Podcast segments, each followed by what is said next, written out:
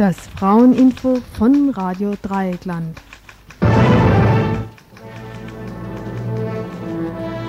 Tonight we're coming to you live via satellite from the South Central Hills. Right now we're talking with Motown recording artist MC Trouble. Good evening, Trouble. I'd first like to say that it's a pleasure having you here this evening. Thank you. It's a pleasure being here. I'd like to ask you, how does it feel being Motown's first female rap artist? Well, there are more important things we could discuss. Well, what would you like to discuss? Issue one. Let's tackle the racism, decays the mind, so call it decayism of Nubian descent. I love my brothers, but being pro-peace, I see no colors. Shout down with the hunger, up with the giving, down with the vulgar, up with better living, down with the homelessness, down with the drugs, up with the shelters, down with the thugs. Every man rise, Cut. To call me a nigga, how would you figure if I called you a cracker? Would it matter? Love all races, bond together in all places. Evil has set down us. Take a look around us. Okay, well, anyway, enough of that. Um, I'd like to ask you, how was it growing up in South Central Los Angeles? How do you think it was? There are people on the street with nothing to eat, nowhere to live, no shoes on his feet. The president stays in 500 plus suites with the taxpayers' money. Now who's the cheat? I think of the mess. It only makes me frown. I see a hungry child. Ihr hört das Tagesinfo vom 18. Dezember 1991. Herzlich willkommen zum Fraueninfo. Bei Radio Dreieckland. Heute am 18. Dezember 1991. Ob es nächsten Mittwoch wieder ein Fraueninfo gibt, obwohl das das Fest der Liebe ist, das wissen wir noch nicht genau. Oder wie sehe ich das? Ich denke, da gibt es eine einstündige Sondersendung. Müssen wir uns noch was überlegen, haben aber jetzt noch keine Idee. Vielleicht wird auch was wiederholt. Sondersendung vielleicht oder vielleicht eine Wiederholung. Heute gibt es keine Wiederholung, heute aktuelle Beiträge. Zum einen Ein Beitrag zur selbstkritischen Aufarbeitung des linksautonomen Eingreifens in die herrschende Flüchtlingspolitik. Zum anderen, wer reist, der oder die bildet sich, so lautet ein altes Sprichwort. Sigi Leder, Mitarbeiterin bei Terre de Femme, reiste für zwei Wochen nach Israel, nach Palästina und sie schilderte uns heute Mittag ihre Reiseeindrücke. Auf eine Kritik am Tourismus und an schnellen Reisen verzichten wir an dieser Stelle. Und zum Dritten, Geht es dann in einem längeren Beitrag um einen neu entwickelten Antischwangerschaftsimpfstoff, der normal, äh, momentan in Indien an 180 Frauen getestet wird.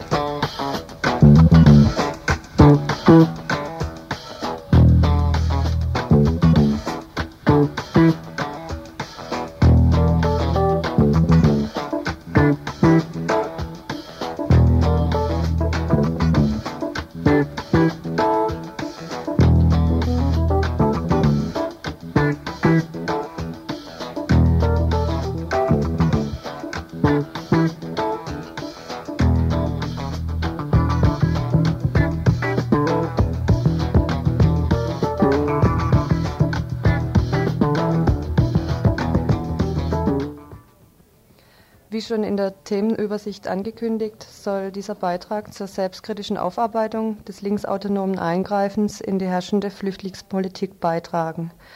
Es wird sich hier auf die Erfahrungen im Umgang mit den Flüchtlingen der letzten Monate als auch der jüngsten Bemühungen um das Verhindern des Verschubs von Flüchtlingen in die Ex-DDR hier in Freiburg beschränkt. Sinn und Zweck einer solchen Aufarbeitung liegt in einer breiteren Verständigung und Diskussion über die politische Bestimmung von autonomer, antirassistischer und internationalistischer Praxis. Es ist sicherlich positiv zu beurteilen, dass es nach den faschistischen Angriffen auf einzelne Flüchtlingsheime in Freiburg und Umgebung im September bzw. Oktober dieses Jahres zu einer spontanen Zusammenarbeit auch über politische Gräben in der Szene hinweg gekommen ist und dass die Zusammenarbeit geprägt war von dem Bemühen, in einer politischen Situation in der vieles für alle neu ist, gemeinsam eine angemessene Praxis zu entwickeln. Die Konfrontation mit grundsätzlicheren Problemen, wie beispielsweise dem Bemühen um ein nicht rassistisches, nicht hierarchisches Verhältnis zu den Flüchtlingen, wo niemand mal ebenso eine passende Lösung in der Tasche stecken hatte, führte oft zu Verunsicherungen. Der immer wieder auftretende Handlungsdruck hatte einen genaueren Umgang mit aufgebrochenen Differenzen, gerade zwischen Weißen und Immigrantinnen, unseren Zweifeln und Unsicherheiten allerdings kaum möglich gemacht. Wenn wir die Entwicklung der Unterstützerinnen für die Flüchtlinge zum Beispiel hinsichtlich der Bewachung der Flüchtlingsheime an den Wochenenden betrachten, können wir eigentlich nicht einmal sagen, dass klar gewesen wäre, dass die Wachen gemeinsam mit den Flüchtlingen organisiert werden sollten. Faktisch lief es so, dass sich nach den faschistischen Angriffen auf Flüchtlingsheime hier verschiedene weise autonome Zusammenhänge zusammentaten, die unter dem Namen Schutz- und Koordinationsgruppe auftraten. Wachgruppen wurden gebildet und auf einzelne Flüchtlingsheime aufgeteilt. Die wichtigste Voraussetzung, nämlich mit den Flüchtlingen zusammen eine Konzeption für ihren Schutz zu entwickeln, wurde nicht berücksichtigt, vermutlich begründet in dem Handlungsdruck und der Überzeugung, dass unsere Vorgehensweise aller Weisheit letzter Schluss ist. Der gravierendste Fehler jedoch war, dass in einzelnen Heimen nicht einmal über unser Vorhaben informiert wurde, so dass die Situation entstand, dass Flüchtlinge im Heim Angst vor uns draußen bekamen. Es hatte wohl ein paar Wochen gedauert, bis wir in Erwägung gezogen hatten, den Schutz der Heime zusammen mit den Flüchtlingen zu organisieren. Aufgefallen ist es auch erst dann, als wir Mühe hatten, genügend Leute für eine kontinuierliche Schutzorganisierung zu finden. Ein ähnlich schwerwiegender Fehler unterlief uns, als letzte Woche zum Flüchtlingsheim am Flughafen mobilisiert wurde. Dort sollten 21 Flüchtlinge in die Ex-DDR verschubt werden. Auf die Mobilisierung hin kamen so circa 50 Personen und stießen dort bei den und stießen bei den dort lebenden Flüchtlingen erstmal auf Verunsicherung und Unverständnis. Die wussten nämlich von gar nichts. An Ort und Stelle wurde die Situation dann geklärt. Jedoch bleibt stehen, antirassistische Politik, die nicht die rassistische Ausgrenzung angreift, die nicht die Auseinandersetzung und Konfrontation mit den Migrantinnen sucht, verbunden mit der radikalen Bereitschaft unsere Selbstverständlichkeiten in Frage zu stellen, bleibt weise linke Politik und als Antirassismus vielleicht ein gut gemeinter Versuch, letztendlich aber eine Farce. Aus der Erfahrung der wenigen und ansatzweisen Diskussionen zwischen weißen Autonomen und Immigrantinnen hat sich gezeigt, dass bisher kaum mal die Basis da ist, sich einander politisch überhaupt verständlich zu machen. Wir müssen uns aber wohl eingestehen, dass das, was wir an Kontakten, Austausch, Auseinandersetzungen in der Vergangenheit nicht gesucht haben, unter Aktionsdruck allemal nicht nachzuholen ist. Sicher sind wir prinzipiell darauf bedacht, die Flüchtlinge nicht mit unseren Vorschlägen zu überrollen. Und dennoch, insgesamt gesehen, treten wir ihnen gegenüber als die auf, die sich rundum um ihr Wohl kümmern und die ihre Interessen authentisch vertreten. Wir müssen uns deshalb fragen, haben wir auf der politischen Ebene ein Verhältnis zu den Flüchtlingen hergestellt und institutionalisiert, das ganz klar fürsorglich ist und das bestenfalls auf der Ebene persönlicher Kontakte durchbrochen wird? Haben wir uns auf Kosten einer Entmündigung oder Vereinnahmung der Flüchtlinge politisch profiliert? haben wir nicht strukturell das allgemeine rassistische Herrschaftsverhältnis von Weißen über Schwarze, Schwarz hier als politischer Begriff, also nicht der Hautfarbe entsprechend, in einer bestenfalls etwas aufgeklärteren Variante reproduziert? Trotz der krass ungleichen Ausgangssituation zwischen den Flüchtlingen und uns sowie der Notwendigkeit schnellen und effektiven Handelns ist eins nicht vom Tisch zu wischen dass wir in einer solchen Situation ein antirassistisches Betätigungsfeld haben, indem wir keine große Angst zu haben brauchen, uns der Auseinandersetzung mit unserem Weißsein stellen zu müssen. Denn die Flüchtlinge werden unseren Rassismus nicht kritisieren. Das waren jetzt einige Punkte, an denen die Differenzen zwischen Anspruch autonomer antirassistischer Politik und unserer Praxis auseinanderklaffen. Der Beitrag sollte kein Niedermachen der bisher geleisteten Arbeit sein. Die Aktivitäten hinsichtlich den Verschubgeschichten und Abschiebungen müssen weiter intensiviert werden. Ebenso wird der Schutz der Heime weiterlaufen, aber wir müssen immer wieder über unsere Herangehensweise uns auseinandersetzen und unser Verhältnis zu den Flüchtlingen klarer kriegen und überprüfen. Wer sich in die Schutz- und Wachgruppen noch ein, einklinken will und bisher das noch nicht gemacht hat, es gibt Donnerstagabends immer ein Schutz- und Koordinationstreffen. Das ist um 20 Uhr im Infoladen. Also wer sich in die Wachgruppen einklinken will, es werden noch Leute gebraucht, um das weiter aufrechtzuerhalten. Ebenso gibt es ein Antifa-Plenum, ein Frauen-Antifa-Plenum. Das trifft sich immer montags um 20 Uhr im alten Info hier auf dem Kredergelände in der Adlerstraße.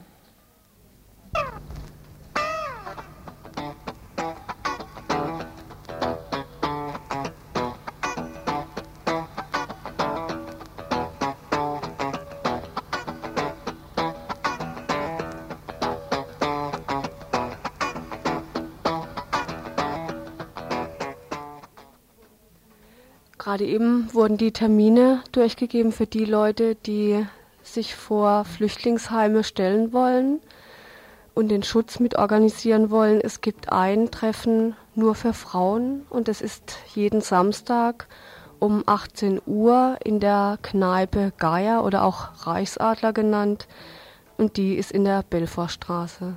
Ihr hört das Tagesinfo vom 18. Dezember 1991. thank you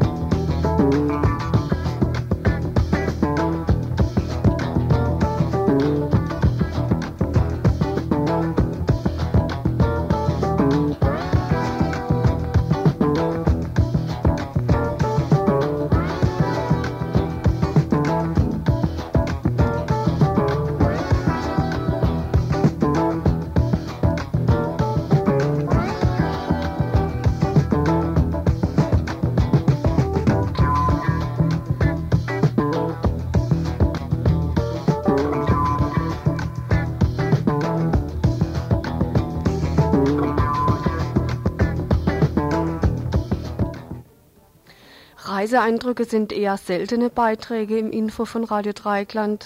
Heute soll es um einen solchen gehen. Sigi Leder, sie ist Mitarbeiterin von Terre de Femme, kam vor einigen Tagen aus Israel, Palästina zurück.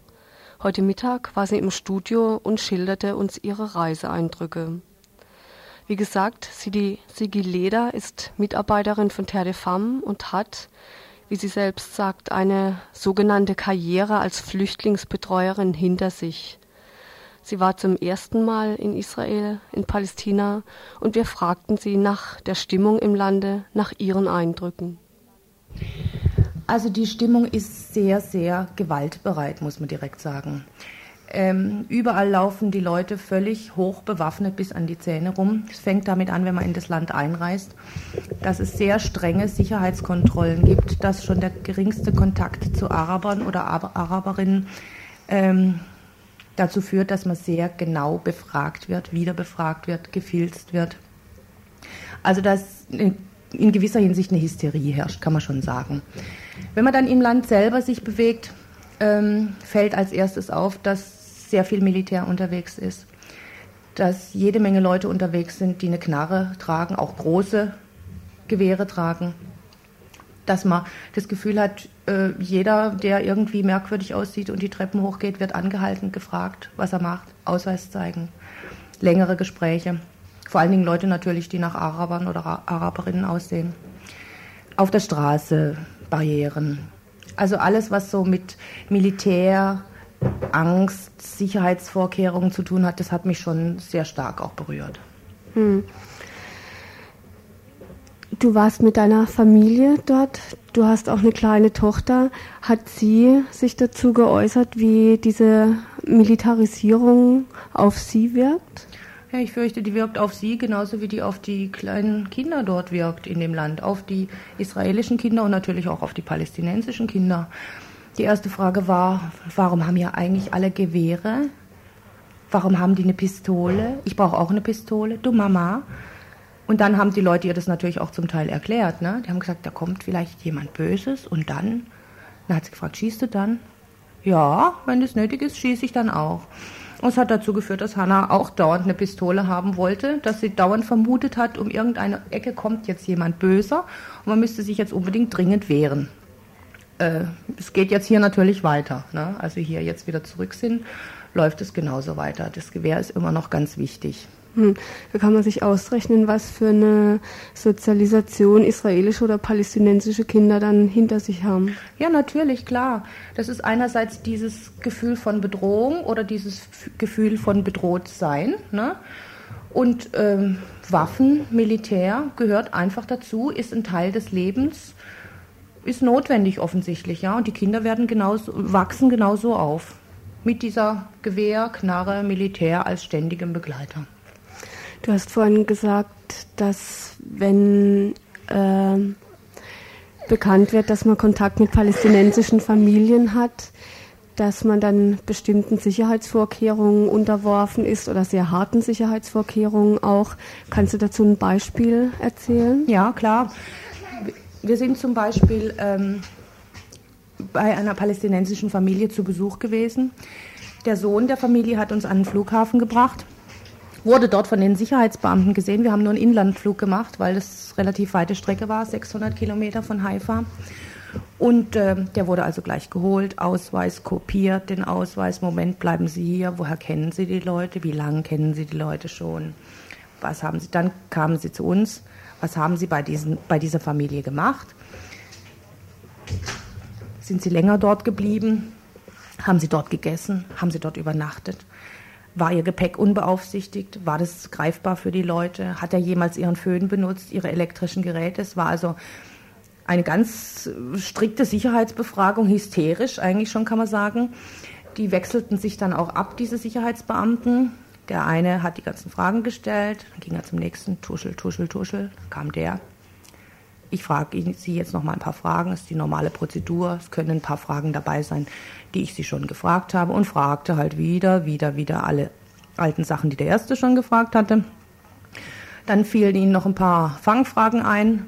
Wie lange kennen Sie den? Ein Jahr. Mhm. Waren Sie schon mal in Israel? Ja, vor zwölf Jahren. Ah, haben Sie ihn damals auch besucht? Also so Fangfragen, die, wo man eigentlich nicht drauf reinfällt. Ne? Also eine elendig lange, unerfreuliche Prozedur äh, auch zum Teil etwas pampig. Ne? Also wenn ich etwas ungeduldig wurde, gut, wenn sie die Sicherheitschecks nicht über sich ergehen lassen, können wir sie halt leider nicht ins Flugzeug lassen. Ne? Mhm. Und auch unsere kleine Tochter, die da eine halbe Stunde rumgebrüllt hat, hat sie unbeeindruckt gelassen. Mhm. Vorhin im Vorgespräch fiel noch das Stichwort Lockerbie. Kannst du das vielleicht nochmal erzählen? Ja, natürlich. Lockerbie ist mir also mindestens zehnmal über den Weg gelaufen nach dem Motto, haben Sie irgendetwas bekommen? Von der arabischen Frau, von dem Mann, von den Kindern. Es kann nur eine ganz kleine Sache sein, ein Umschlag zum Beispiel. Sie wissen, warum wir das fragen. Ja, ja, klar. Ja, unschuldige Leute kriegen etwas mit und dann fliegt das Flugzeug in die Luft. Überlegen Sie ganz genau, haben Sie nicht irgendeine Kleinigkeit von den Leuten bekommen? Und das nicht einmal, das x-mal. Immer mit der Begründung Lockerbier, also ganz große Ängste. Du hast es vorhin schon fast mit Hysterie beschrieben. Ähm, Findest du das nicht übertrieben? Sind es normale Sicherheitsstandards oder würdest du wirklich sagen, ja, das ist eine Art von Hysterie? Nee, das ist mit, also ich würde schon sagen, das ist eine Art von Hysterie. Weil eigentlich ist ja nicht zu erwarten jetzt von Leuten, die das Land besuchen, dass die nun unbedingt sich selber in die Luft sprengen wollen. Ne? Ich könnte eine gewisse Überprüfung, wie sie notwendig ist bei anderen äh, Flügen natürlich akzeptieren, aber ich habe schon das Gefühl, es war ja nicht nur die Sicherheitsüberprüfung nun an dem Inlandsflug, sondern die ganze den Bandbreite von Eindrücken, die ich da mitbekommen habe. Und es ist ja auch auffällig, dass es im Zusammenhang mit Kontakt zu Palästinensern oder Palästinenserinnen ist. Natürlich, das war der springende Punkt nach dem Ausweis zu fragen, zu schauen, aha, das ist ein Araber, so, jetzt, Moment, jetzt werden wir die ganze Sache mal von Anfang an aufrollen. Das war klar, wenn das Palästinenser sind, ist das wesentlich komplizierter. Oder ist es überhaupt komplizierend? Mhm. Ihr wart jetzt auch in den besetzten Gebieten, in der Westbank zum Beispiel. Ende November war der vierte Jahrestag der Intifada. Habt ihr von der Intifada und der generellen Situation da mehr mitgekriegt? Ja, mehr würde ich nicht sagen. Wir haben eigentlich nicht so viel mitgekriegt. Das eine war der Bereich, den ich schon geschildert habe, diese sehr strengen Sicherheitsvorkehrungen. Das Militär überall, auch völlig unvermutet auf den Straßen mit Straßenbarrieren zum Beispiel. Dann auch solche Dinge, dass Dörfer in, in Kernland in Anführungszeichen, also nicht in den besetzten Gebieten, sondern auf dem Weg in die besetzten Gebiete gesichert sind wie Festungen mit Stacheldraht drumherum, mit bewaffneten Posten vor dem Schlagbaum, sodass ich gesagt habe, um Gottes Willen, da können wir nicht reinfahren, das ist kein Dorf, das ist ein Militärstützpunkt. Ne? Also was für mich eigentlich völlig unvorstellbar ist, dass Menschen freiwillig in, sich so einsperren. Ne? Also gerade in einem Gebiet, was jetzt nicht zu den besetzten Gebieten gehört, ja, da war schon viel zu spüren auch von diesen Problem. Hm. Und die Intifada, was konntet ihr da direkt beobachten? Gut, natürlich einerseits die Stimmung, dass die wohl sehr äh, aufgeheizt ist. Zum anderen die bekannten Händlerstreiks. Das sind ja auch die Bilder, die wir schon überall hier auch in den Medien gesehen haben. Um 12 Uhr gehen alle Läden runter. Äh, es gehen auch die Läden runter von arabischen Händlern, die in christlichen Wohngebieten oder in christlichen Händlergebieten sind, sagen wir mal so, oder auch in gemischten Gebieten. Da gibt es wohl auch zum Teil Probleme, wer geöffnet hat und wer nicht. Ja, mehr fällt mir jetzt im Moment nicht dazu ein. Hm. Was mich noch interessieren würde, in der letzten Zeit sind sehr viele Menschen nach Israel ausgewandert. Äh, aus Äthiopien zum Beispiel wurden Juden und Jüdinnen eingeflogen. Oder eben aus der Sowjetunion gab es eine ganz starke Ausreisewelle nach Israel. Hast du Kontakt mit Immigranten, Immigrantinnen aus der Sowjetunion bekommen? Ja, wir haben Kontakt gehabt mit Immigrantinnen aus der Ukraine. Das war sehr interessant. Es herrscht ein enormer Anpassungsdruck an die Leute. Es gibt so die Definition, wer sich als Jude oder Jüdin fühlt, der ist Jude oder Jüdin. Der kann her, der oder die können hierher in unser Land kommen, aber sie müssen halt mitziehen, sie müssen absolut solidarisch sein. Es wird sehr viel wirtschaftlich getan, also riesige Housing-Projekte for our new immigrants. Ne? Äh, die werden angesiedelt natürlich zum Teil auch in den besetzten Gebieten oder in Gebieten, die wirtschaftlich jetzt nicht so besonders interessant sind, wie die Negev-Wüste zum Beispiel, in Vorposten dort angesiedelt. Der Anpassungsdruck ist auch insofern sehr stark. Englisch lernen, Hebräisch lernen natürlich auch. Gell? Innerhalb kürzester Zeit ja, habe ich jemanden kennengelernt, die innerhalb eines Jahres Englisch und Hebräisch zusätzlich gelernt hat zu Russisch. Also da wird ganz stark die Politik vertreten. Mehr Leute her, die solidarisch mit uns sind, die uns unterstützen, die uns gegen diese arabische Bedrohung auch in gewisser Hinsicht stellen. So. Was könnte denn der Hintergrund für dieses Denken sein, zu sagen, mehr Leute sollen nach Israel kommen? Ja, klar, die, die Sicherheit des israelischen Staates in den Grenzen, die er jetzt hat, auch zu stärken, ist ja klar. Ne? Je mehr Menschen da sind, je mehr die auch äh, alle gemeinsam solidarisch vorgehen, desto eher ist vielleicht auch das Sicherheitsbedürfnis dieses Staates erfüllt. Würde ich mal so sehen. Ne? Hm. Ich wüsste nicht, was es für einen anderen Grund haben sollte. Hm. Hattet ihr denn jetzt Kontakt zu palästinensischen Familien? Ja.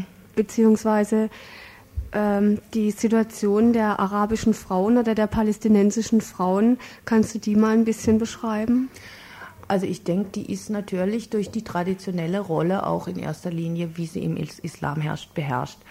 Ich kenne nun dort, habe dort palästinensische Familien kennengelernt. Ich kenne hier durch meine lange Zeit der Flüchtlingsbetreuung eine ganze Menge palästinensische Familien und es ist sicher in vielen Bereichen ähnlich. Die Frauen haben sehr viele Kinder. Oft fühlen sie das auch so als ihre Aufgabe und ihre Bestimmung, auch mit dem Hintergrund zu sagen, wir Palästinenser, an uns ist Völkermord begangen worden, viele von uns sind gestorben. Wir müssen einfach scha schauen, dass wir überleben. Ich bin stolz drauf, wenn ich fünf, sechs, sieben palästinensische Kinder habe und sie auch im Geiste Palästinas erziehe. Vielleicht letzte abschließende und aktuelle Frage. Heute steht in der Zeitung, dass die UNO die Resolution zum Zionismus wieder verworfen hat. In dieser Resolution heißt es, dass Zionismus eine Form des Rassismus ist. Diese Resolution wurde, wie gesagt, jetzt wieder verworfen. Was ist dein Eindruck dazu oder was denkst du dazu? Das ist eine schwierige Frage. Also ich denke, man kann das schon so sehen, dass Zionismus in einer bestimmten Ausprägung auch wirklich eine Form von Rassismus beinhaltet. Ich denke, das muss man einfach auch so sehen weil da geht es auch darum, ein Heim, einen Platz zu schaffen für Menschen und andere Menschen einfach diesen Platz zu nehmen oder sie auf die Seite zu drängen oder sie unter bestimmten Bedingungen nur existieren zu lassen. Das ist sicher richtig. Die andere Situation ist so, ich treffe Menschen dort, die mit zwölf in, in Bergen-Belsen waren, die dann mit 20 kriegsversehrt nach dem 47, 48 Krieg zwischen Palästinensern und Israelis waren, die, die Israel als den einzigen Ort für sich selber auch zu existieren sehen. Gut, das ist auch eine Sichtweise von solchen Menschen zu sagen, gut, wo soll ich hin? Ich habe eigentlich kein Heim. Das Einfachste wäre sicherlich nicht irgendeine Form von Rassismus, sondern der Versuch, gemeinsam friedlich zu existieren. Vielen Dank, dass du da warst. Ihr hört das Tagesinfo vom 18. Dezember 1991.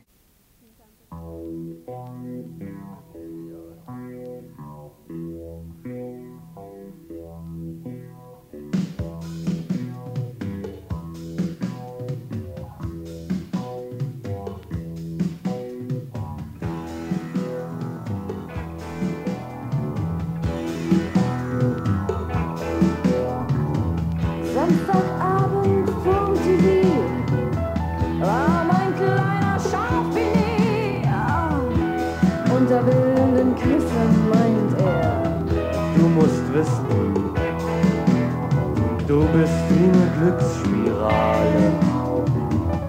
Eine Nummer mit dir gewinnt garantiert. Weißt du, dass ich so abfahre, dass ich den Verstand verliere? Oh! Und endlich auf dem Kanapee war der im Schlüpfer in die Höhe. Splitternacht bis auf die Sockenfinger an mich zu verlocken. Und als er sprach, komm, lass mich rein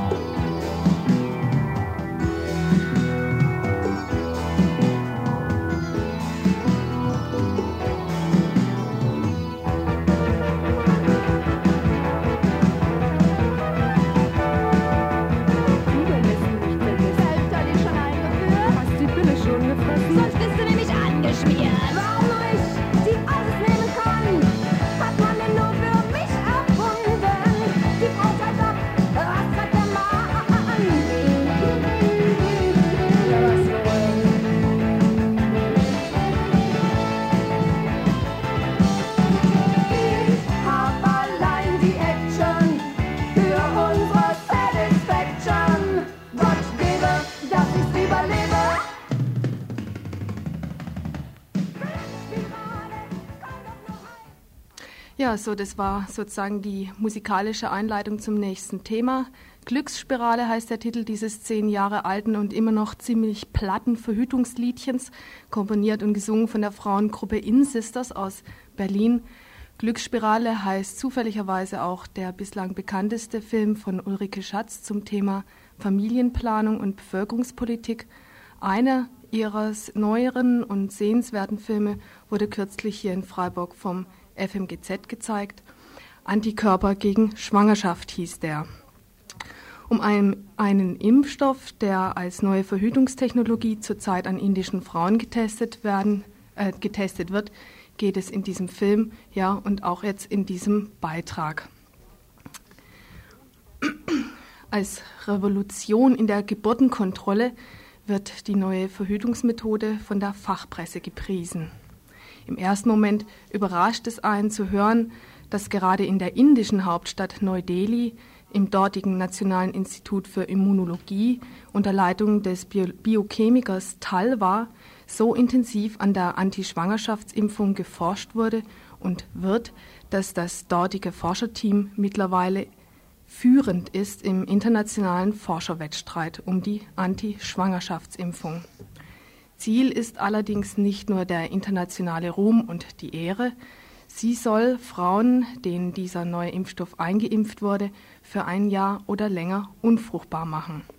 Ein Jahr oder länger, naja, so genau wissen das die Forscher auch noch nicht. Weder wie lange dieser Impfstoff wirkt, noch wie, er, wie wirksam er eigentlich überhaupt ist. Seit Mai 1990 wird er darum in der sogenannten zweiten klinischen Testphase an insgesamt 180 als fruchtbar und sexuell aktiv eingestuften indischen Frauen getestet. Doch was motiviert eigentlich GP Talwar zu solchen Testreihen? Er drückte es folgendermaßen aus. Anfang der 70er Jahre habe ich bemerkt, dass die Bevölkerung zu einer Epidemie wurde. Sie müssen nur nach Bombay oder in eine andere Großstadt zu Büroschluss gehen. Überfüllte Züge, überfüllte Busse, überall Menschen. Bereits in der Vergangenheit wurden Epidemien niemals durch Medikamente unter Kontrolle gebracht. Impfstoffe waren schon immer eine der größten Waffen der Medizin gegen Krankheiten. Wenn wir eine Impfung gegen Fruchtbarkeit hätten, wären wir in der Lage, dieses Problem in den Dimensionen, die es hat, zu kontrollieren. Verhütungsimpfstoffe möchte die indische Regierung bereits Mitte der 90er Jahre in die sogenannte Familienwohlfahrts in das sogenannte Familienwohlfahrtsprogramm einsetzen. Denn auch das indische Gesundheits- und Familienwohlfahrtsministerium musste zugeben, dass alle bisherigen Maßnahmen zur Reduzierung des Bevölkerungswachstums gescheitert sind. Obwohl Indien das erste Land in der dritten Welt ist, das Bevölkerungspolitik offiziell zu einem Staatsziel erhoben und obwohl jährlich um 550 Millionen Dollar in Familienplanungsprogramme gesteckt werden, trotzdem oder trotz teilweise, teilweiser Zwangsmaßnahmen wie Massensterilisation und Sterilisationsprämien Prämien und vieler anderen Formen von Anreiz- und Sanktionssystemen ist das Bevölkerungswachstum anscheinend noch nicht reduziert worden. Bei diesen bevölkerungspolitischen Maßnahmen bleiben die wesentlichen Gründe für den Kinderreichtum der indischen Bevölkerung unbeachtet.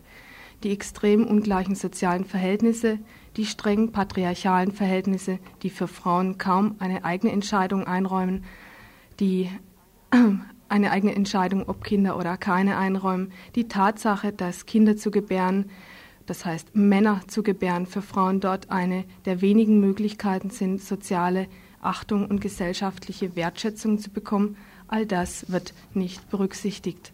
Stattdessen wird nach Verhütungsprogrammen und Methoden gesucht, die möglichst sicher und vor allem lange sicher und einfach anwendbar oder gar nicht mehr rückgängig zu machen sind. Sterilisation, Implantate, Spiralen, Depotspritzen. Methoden, die Frauen letztendlich die Möglichkeit, eine eigene Entscheidung zu treffen, für möglichst lange Zeit aus der Hand nehmen lassen nehmen sollen. So, was ist nun eigentlich gerade an der Antischwangerschaftsimpfung so revolutionär? Wie wirkt sie überhaupt? Ihr Prinzip beruht im Grunde auf einer sogenannten Autoimmunreaktion. Der Körper, das heißt das Immunsystem der Frau, reagiert abwehrend auf eine körpereigene Substanz. Und zwar auf dem am weitesten erforschten in dem am weitesten erforschten Fall auf das Schwangerschaftshormon HCG. Dieses HCG-Hormon wird in jedem Fall wenige Tage nach der Befruchtung von der Eizelle gebildet und ist notwendig für die Einnistung der Eizelle in der Gebärmutter. Das ist also immer so, egal ob die Frau jetzt eine Antischwangerschaftsimpfung bekommen hat oder nicht. Dieses HCG wird im Körper gebildet, sobald eine Eizelle befruchtet worden ist. Ohne HCG gibt es also keine Schwangerschaft. Und genau das ist das Prinzip der Antischwangerschaftsimpfung. Der Körper der Frau bildet sogenannte Antikörper gegen HCG, die das HCG, also dieses Hormon, im Blut einfach abfangen. Und das befruchtete Ei kann sich dann nicht in der Gebärmutter einnisten. einnisten. Talva hat allerdings dafür einen entscheidenden Trick entwickelt. Das Immunsystem der Frau muss nämlich überlistet werden. Das körpereigene Hormon HCG als körperfremd zu verstehen. Talva koppelte nämlich einen Teil dieses Moleküls HCG an einen Tetanus oder Diphtherie oder Cholera oder Hepatitis B-Impfstoff und erst diese Kopplung des körpereigenen HCG-Moleküls mit einem körperfremden Molekül, zum Beispiel dem eines Tetanuserregers, führt dazu, dass das Immunsystem der Frau Antikörper gegen das körpereigene HCG bildet. Also ich kenne keinen Impfstoff, der auf diese Weise wirkt. Und vermutlich sehen Forscher und Forscherinnen in diesem neuen Impfstoff oder in dieser neuen Impfstoffgeneration auch weitere immense Möglichkeiten, Hormonsysteme und Immunsysteme sozusagen zu blocken, sozusagen negativ zu steuern. Jahrelang wurde der HCG-Impfstoff an Mäusen, Meerschweinchen und Affen getestet. Die erste sogenannte klinische Testphase durch die Verträglichkeit und Dosierung und Zusammensetzung des Impfstoffs ermittelt werden sollte, wurde von Talva 1974 bis 1978 an sterilisierten, an 63 sterilisierten Frauen aus Indien, Finnland, Schweden, Chile und Brasilien und dann nochmal an 100 Inderinnen durchgeführt. Angeblich traten nur leicht allergische Reaktionen bei den einzelnen Frauen auf. Eine WHO, also World Health Organization Forschungsgruppe, hat ihre erste klinische Testphase an 30 Frauen in Australien durchgeführt. Übrigens, die Firma Sandoz unterstützte dieses WHO-Projekt finanziell. In der seit Mai 1990 angelaufenen zweiten klinischen Testphase soll nun gleich der Ernstfall an den bereits genannten 180 indischen Frauen erprobt werden. Geklärt werden soll, ob der Impfstoff überhaupt empfängnisverhütend wirkt. Die an den Tests beteiligten Frauen erhalten zunächst drei Spritzen, jeweils im Abstand von sechs Wochen. Alle zwei Wochen müssen sie eine Blutprobe abgeben, die im Institut für Immunologie dann untersucht wird. Bei Bedarf, das heißt, wenn, der, wenn die Antikörperkonzentration zu weit abgesunken ist, wird eine Auf Auffrischungsimpfung gespritzt. Für die spätere Massenproduktion dieses Impfstoffes ist seine gentechnische Herstellung in Vorbereitung. Die Gleichsetzung der weiblichen Gebärfähigkeit in der dritten Welt mit einer ansteckenden Seuche hat sowohl bei Schweizer, einer Schweizer Frauengruppe, der Frauengruppe Antigena, wie auch bei der niederländischen Gruppe Wemus bereits lautstarke Kritik hervorgerufen hervorgerufen. Die Fruchtbarkeit der Frau ist natürlich weder eine Krankheit noch als solche in diesem Sinne zu bekämpfen. In der Antischwangerschaftsimpfung sind zudem Neben- und Langzeitwirkungen auf Stoffwechsel und Immunsystem weitgehend ungeklärt. Besonders bei Talvas Impfstoffkombinaten besteht die Gefahr von Autoimmunkrankheiten. Und was passiert, wenn eine geimpfte Frau doch schwanger wird? Und wie soll eine Frau wissen, ob sie noch genug Antikörper gegen ihr HCG, also gegen das Hormon HCG im Blut hat? Jede Frau reagiert da anders. Soll sie irgendwann nach einem Jahr womöglich noch zusätzlich die Pille nehmen, damit sie nicht schwanger wird?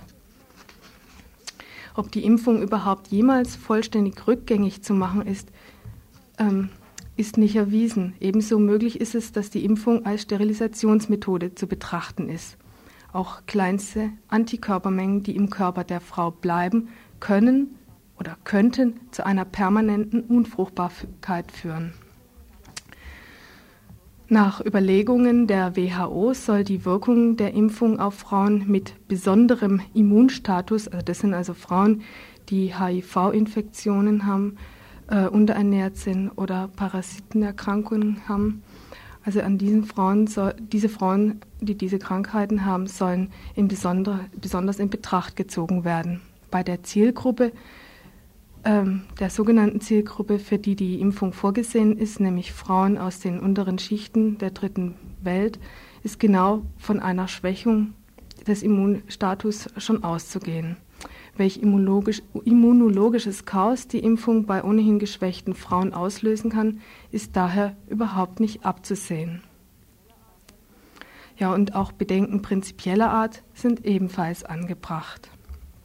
Gerade die Wirkungsweise der Impfung, die auf der Kopplung mit Impfstoffen gegen Krankheitserreger beruht, bietet immense Missbrauchsmöglichkeiten. Frauen könnten ohne ihr Wissen und Einverständnis geimpft werden.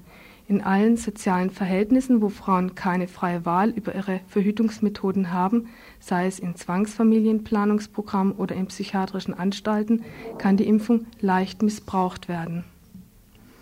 Die Impfung gegen Schwangerschaft ist mindestens für ein Jahr nicht mehr rückgängig zu machen. Sie nimmt also Frauen für diese Zeit auf jeden Fall die Möglichkeit, sich doch für, für ein Kind umzuentscheiden und macht sie weiter abhängig von medizinischem Personal. Verhütung als massenhafte Reinimpfung. Das ist wohl der Traum der Bevölkerungspolitiker und Politikerinnen und Forscherinnen und Forschern, der für Frauen zum Albtraum wird. Ihr hört das Tagesinfo vom 18. Dezember 1991. I don't know why you're calling me up or ringing me up in your usual way. Oh, I don't know why you're calling me up. What do you really want me to say? You're panicking, you're down, and you're feeling under. There's no one else around who can hear the thunder. The days are getting grey, so you remember. You got a friend you know, you know will make it better. Oh, I don't know why you're calling me up or ringing me up in your usual way. Oh, I don't know why you're calling me up. What do you really want me to say? You're panicking, you're down, and you're feeling under. There's no one else around can hear the thunder. The days are getting gray, so you remember. You got a friend you know, you know we'll make it better. What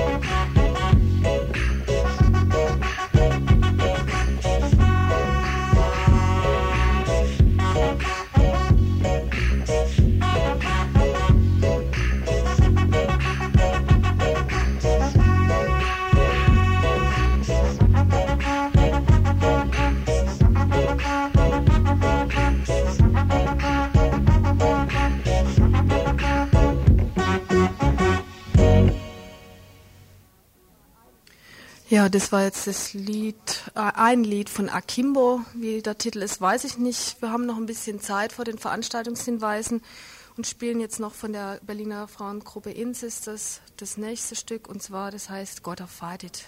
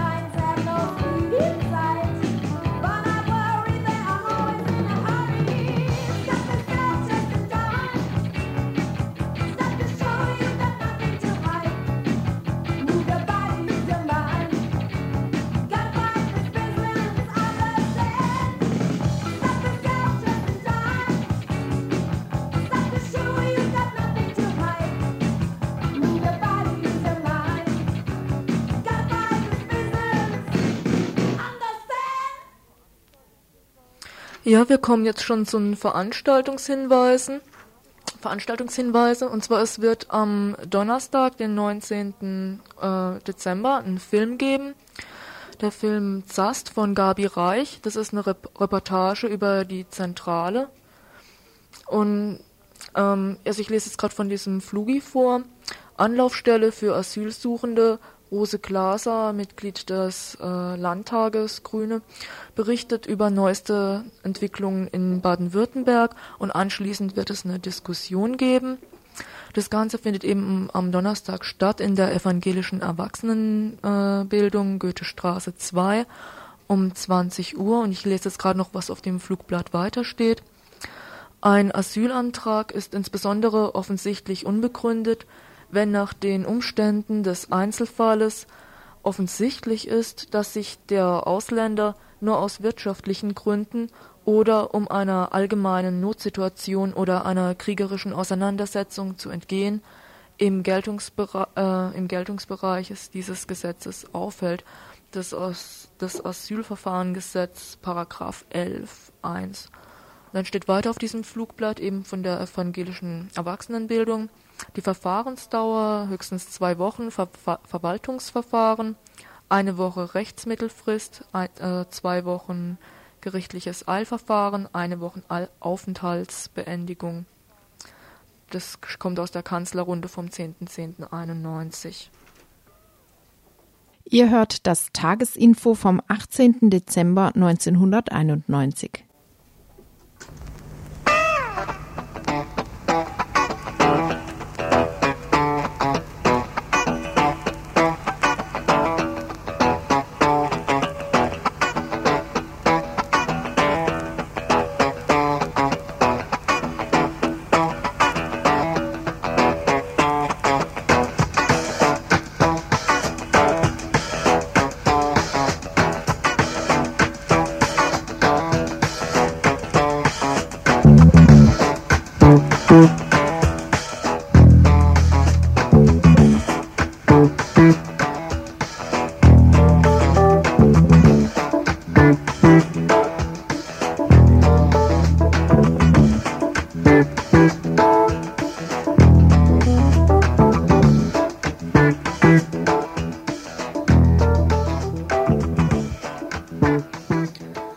wir zum Donnerstag, den 19.12. Da gibt es einen Veranstaltungshinweis, der sich auf eine Tonbildschau bezieht, die heißt Die staatenlosen Hochland-Tamilinnen Sri Lankas.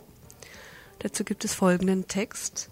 Während der britischen Kolonialherrschaft wurden Tamilinnen aus Südindien als Arbeitskräfte von der Kolonialmacht auf die Teeplantagen nach Sri Lanka gebracht und ausgebeutet. Nach der Unabhängigkeit wurde ihnen nur sehr vereinzelt die sri-lankanische Staatsangehörigkeit gewährt. Ende der 60er Jahre handelten Indien und Sri Lanka über die Köpfe der Hochlandtamilien hinweg ein Abkommen über ein Rückkehrprogramm aus die Tonbildschau geht sowohl auf die geschichtlichen Hintergründe als auch besonders auf die aktuelle Situation der Hochland-Tamilinnen in Indien ein. Eine Übersetzung in Tamilisch und in Englisch ist ebenfalls vorhanden. Diese Veranstaltung, die Tonbildschau am Donnerstag, den 19.12. um 19.30 Uhr und der Ort Alte Uni Kulturcafé 19.30 Uhr Alte Uni Kulturcafé.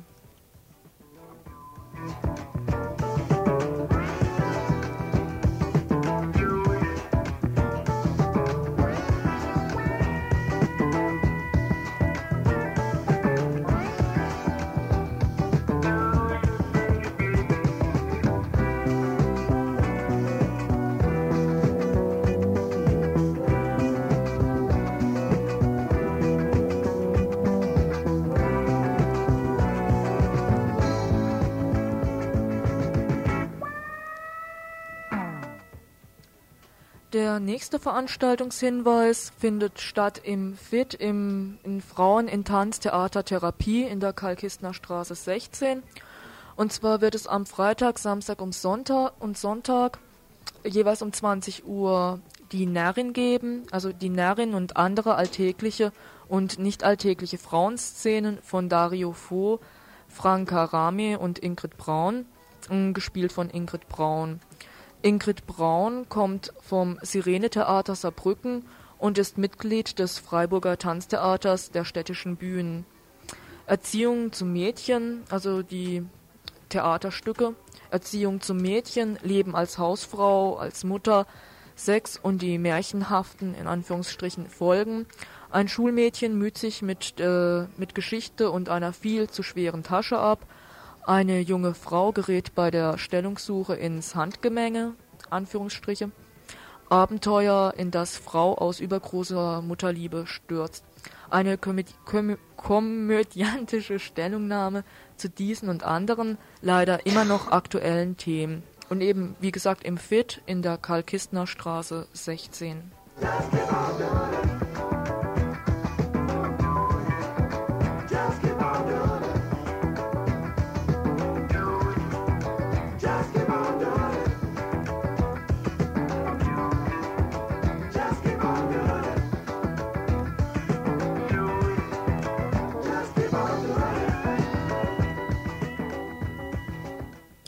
Ja, und am Freitag, äh, den 20.12., wird es wieder das Frauen- und Lesbencafé geben im Jos Fritz. Das ist die Wilhelmstraße 15 ab 20 Uhr.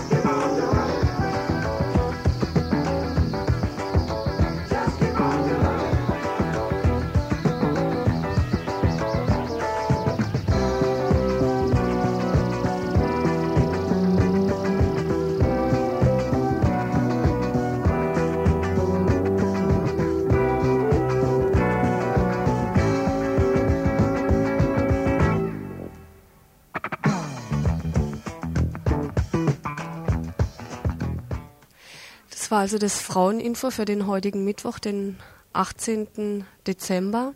Bevor es weitergeht mit der Sendung der Stadtteilinitiative Stühlinger bzw. der Stühlinger Redaktion, da geht es um Blei und Cadmium. Äh, bevor es damit weitergeht, gibt es noch eine kurze Meldung zu Sanierungsabsichten in Weingarten. Eine ganz kurze Meldung. Und dann ab 20 Uhr K wie Kulturelles, die Schweiz, ein Ausstellungsprojekt zu 700 Jahre Schweiz von äh, H bis Seemann, äh, schwer zu lesen, von H. Seemann. Dann ab 21 Uhr Deadbeat, Wave Technomusik, ab 22 Uhr Incubus Succubus und ab 23 Uhr dann Final Solution.